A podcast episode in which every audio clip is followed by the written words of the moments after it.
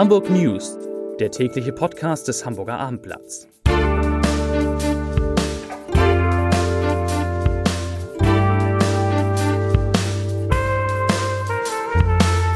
Herzlich willkommen zum heutigen Podcast. Mein Name ist Lars Heider und wir müssen heute sprechen über neue Pläne für das alte, für das legendäre Hanseviertel. Außerdem geht es natürlich um die Sicherheitslage vor dem Derby zwischen dem FC St. Pauli und dem HSV, um das Harbourfront Literaturfestival und die schönste Geschichte ganz am Ende. Es geht um seltsame Zettel an SUVs. Falls Sie ein SUV haben, vielleicht haben Sie schon so einen Zettel bei sich gesehen. Aber zunächst, wie immer, drei Nachrichten in aller Kürze. Nachricht Nummer eins: Der Hamburger Star-Architekt Hadi Teherani hat das ebenfalls legendäre Sagebiels Fährhaus in Blankenese gekauft.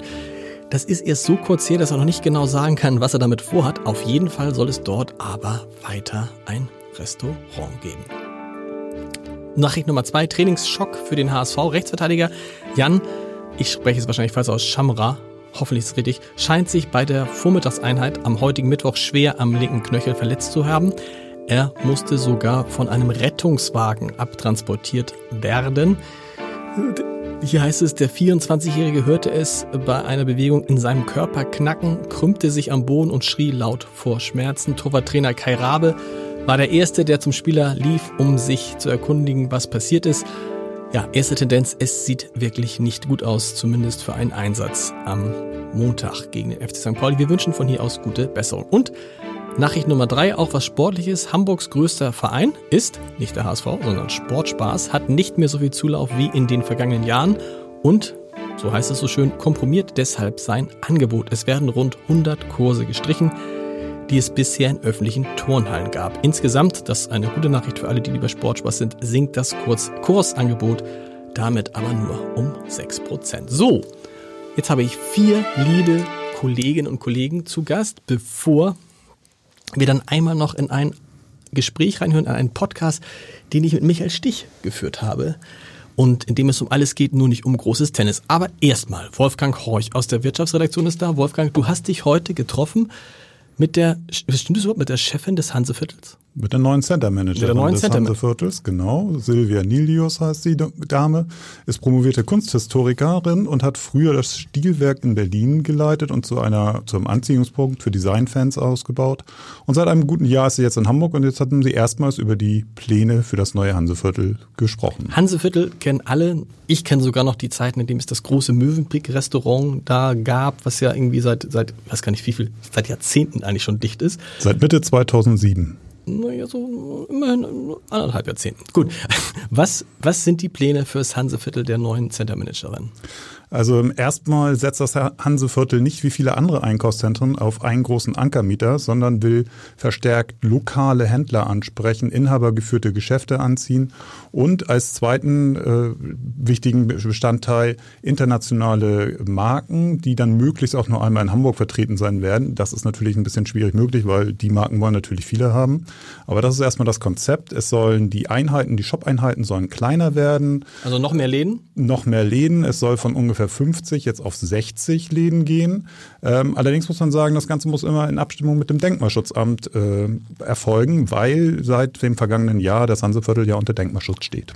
Und was passiert mit meinem Mövenpick-Restaurant? Wird das immer noch mal aufgebohrt? Gibt es da irgendwie eine Chance, dass da ein Restaurant, ein anderes Restaurant reinkommt? Ja, aufgebohrt ist eigentlich ein schönes Stichwort, ja. denn da, genau darum müsste es ja gehen. Denn es genau. gibt ja einen Betondeckel, so nenne ich es jetzt mal platt, äh, der im Erdgeschoss eingezogen wurde, denn das Mövenpick-Restaurant befand sich ja im Untergeschoss genau. Auf 1200 Quadratmetern.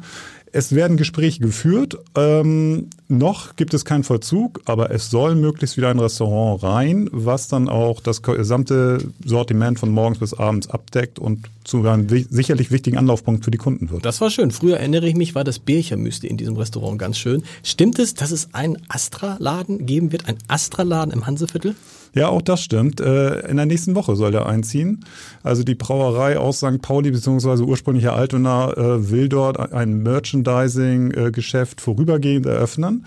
Ähm, der ganze Vorderbereich wird, soll ja erneuert werden. Dort war Tom Taylor drinne, zog aus Anfang des äh, Anfang diesen Jahres und es ist geplant, dort vor allem die Einheiten kleiner zu machen, vor allem diese große Tom Taylor Einheit kleiner zu machen. Deswegen gibt es nur bis ungefähr Januar 2020 Mietverträge dann dann soll dort um, rumgerissen werden, wenn Und es geht. erstmal kommt Astra. Vielen Dank, lieber Wolfgang. André Zandvakili ist da, Polizeireporter, der sich schon, der mir vorhin sagte, er interessiert sich eigentlich gar nicht für Fußball, außer wenn der, äh, Zitat, der FC St. Pauli äh, gegen den HSV spielt und sich alle auf die Rübe hauen.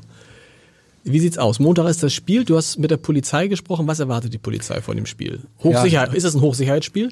Ja, es, letztendlich ist es ein Hochsicherheitsspiel, aber man muss sagen, die Polizei ist diesmal wirklich frohen Mutes. Erstmal sagt man, Montag ist ein guter Tag für uns, aber man setzt auch auf so einen Abnutzungseffekt. Es waren drei Derbys innerhalb relativ kurzer Zeit. Ist jetzt das dritte, ne? Ist das dritte? Es ist das dritte. genau.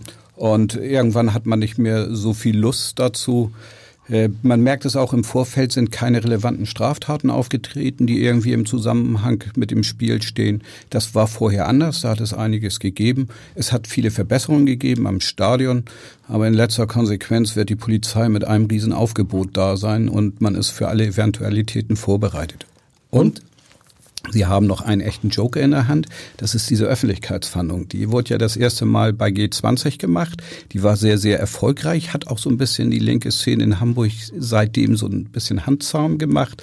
Und äh, das hat man ja auch schon bei Fußballfans angewandt, und zwar beim letzten Derby. Okay, das Und heißt, man macht, man, macht, man macht Fotos von Leuten, die auffallen und äh, stellt die dann öffentlich ins Netz oder in, veröffentlicht die halt. sozusagen, aber Ja. man macht sie gar nicht selbst, sondern man lässt und greift auf die vielen Handy-Leute Ja. zurück, die von allen möglichen Situationen Aufnahmen machen. Und äh, das haben Täter äh, blitzschnell realisiert. Es gibt keine Situation mehr, wo man unbeobachtet und ungefilmt ist.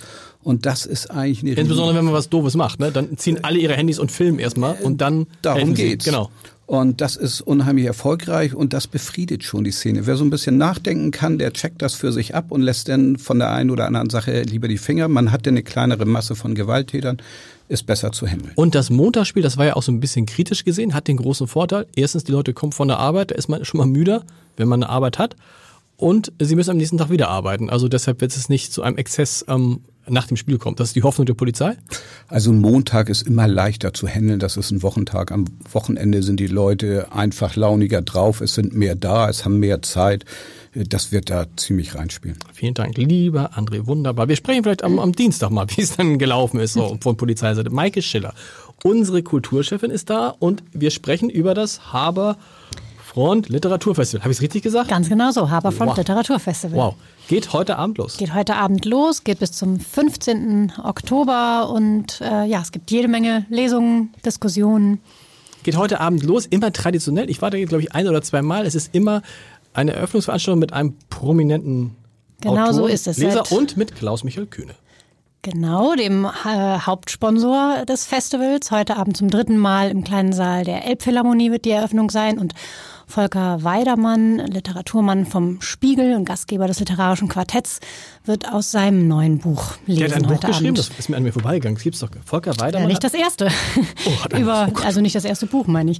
äh, natürlich, Ähm, aber was, worum geht es in dem Buch? Weißt du es das? geht um Günter Grass und um Marcel Reich-Ranitzky. Stimmt. Um die Jetzt Beziehung okay. dieser beiden. Das Duell heißt das Buch. Das Duell. Äh, Klaus-Michael Kühner gibt immer viel Geld, hat aber, glaube ich, auch in den Vorjahren immer mal gesagt, also er würde sich auch freuen, wenn die Stadt auch vielleicht sich ein bisschen mehr an diesem Literaturfestival engagieren würde. so ist das. Sonst müsste er mal überlegen, ob er weiter so viel Geld gibt. Das kennt man vom HSV so ein bisschen, die Argumentation.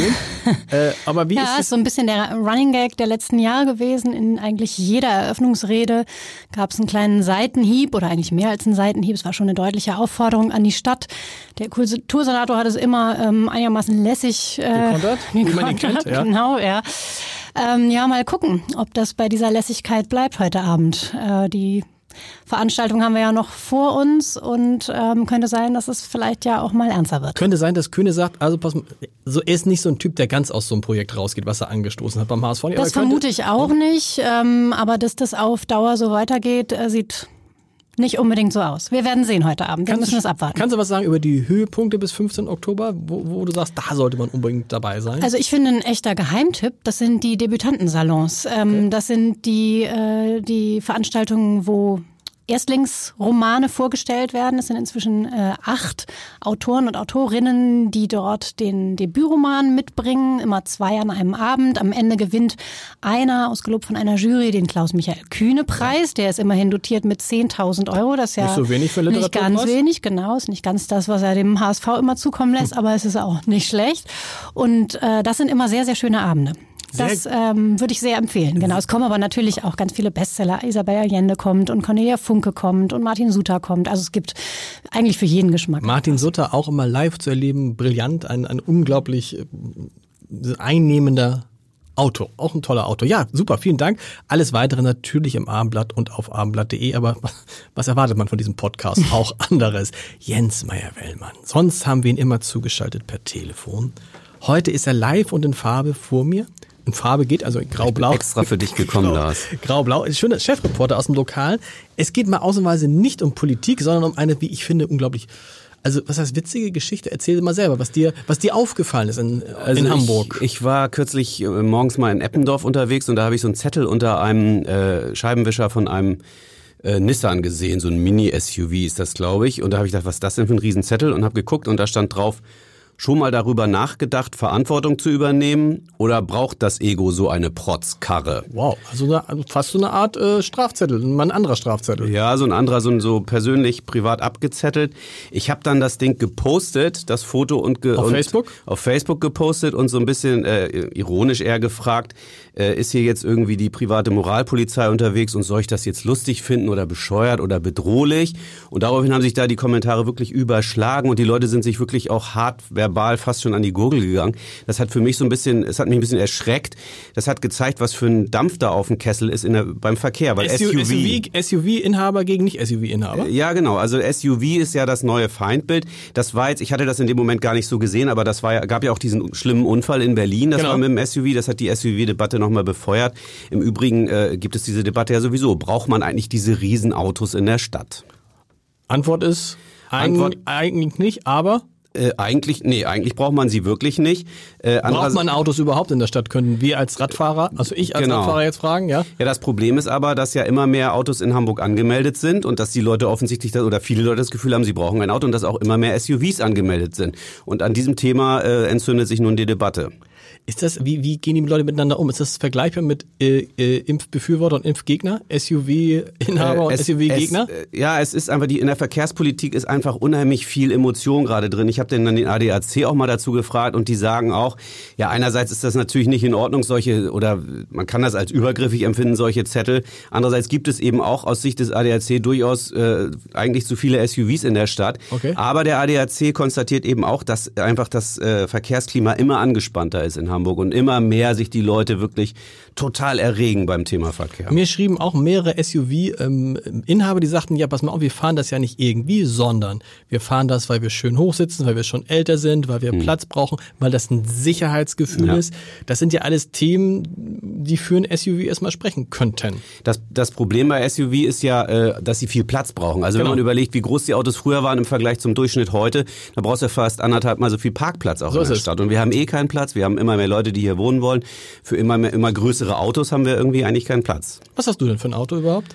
Äh, ein Fahrrad und U2. Und zwar- Vielen Dank, lieber Jens. Und wie Gerne. versprochen, zum Ende dieses Podcasts heute mal kein Leserbrief. Vielleicht lese ich morgen einen vor zum Thema SUV. Da gibt es extrem viele zum Thema SUV. Wenn Sie eine Meinung zum Thema SUV haben, wenn ihr eine Meinung zum Thema SUV habt, schreibt uns einfach. Äh, zum Beispiel at lokales.abendblatt.de oder at chefredaktion.abendblatt.de. Würde mich interessieren, was ihr, was Sie zum Thema SUV äh, sagen. Jetzt hören wir noch einmal rein in das schöne Gespräch, wie ich finde, schöne Gespräch, was ich mit Michael Stich geführt habe. Michael Stichs Stiftung wird in diesen Tagen 25, ja, in diesem Jahr 25 Jahre alt. Darüber haben wir auch gesprochen. Vor allen Dingen haben wir aber darüber gesprochen, und das fand ich toll, ähm, warum er eigentlich nicht mehr über das Thema sprechen will, äh, womit ihn alle verbinden, das Thema Tennis. Nämlich er sagt, es ist, es reicht, äh, er kann sich selber nicht mehr daran erinnern, wie es war, Wimbledon gewonnen zu haben. Ja, und äh, wir hören gleich mal rein, wenn ihr, wenn Sie Lust haben, www.abendblatt.de slash podcast, da können Sie das ganze Gespräch mit Michael Stich hören. Da geht es auch noch um Kunst, um die Stiftung, um Helfen, um Geld, aber es geht überhaupt nicht um Tennis und der Name Boris Becker fällt, glaube ich, nur einmal. Hören Sie jetzt bitte rein, ansonsten sehen wir uns morgen. sehen wir uns vor allen Dingen, wir hören uns, ne? Tschüss! Ich würde gern mit Michael Stich über den Michael Stich von heute sprechen.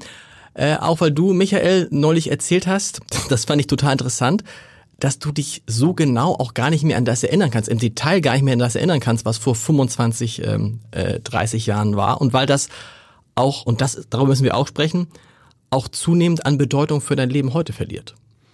Ja, das ist so die klassische Frage, ist ja immer so, Mensch, wie war denn das damals, als sie in Wimbledon den Matchball verwandelt ja. haben? Und das ist jetzt, äh, wie gesagt, 28 Jahre her und ich sage dann immer, ich habe keine Ahnung, wie das war. Woher soll ich das noch wissen? Man speichert ja die Emotionen nicht wirklich ab. Also wenn man sich Bilder anguckt, dann hat man eine vage Vorstellung, aber die Emotion selber kann ich zumindest nicht abschreiben, vielleicht können es andere Menschen, ich kann es nicht und deswegen kann ich auf die Frage immer nur antworten, ich habe keine Ahnung und es ist ein wichtiger Teil meines Lebens, für den ich sehr dankbar bin, aber es ist halt auch verdammt lange her.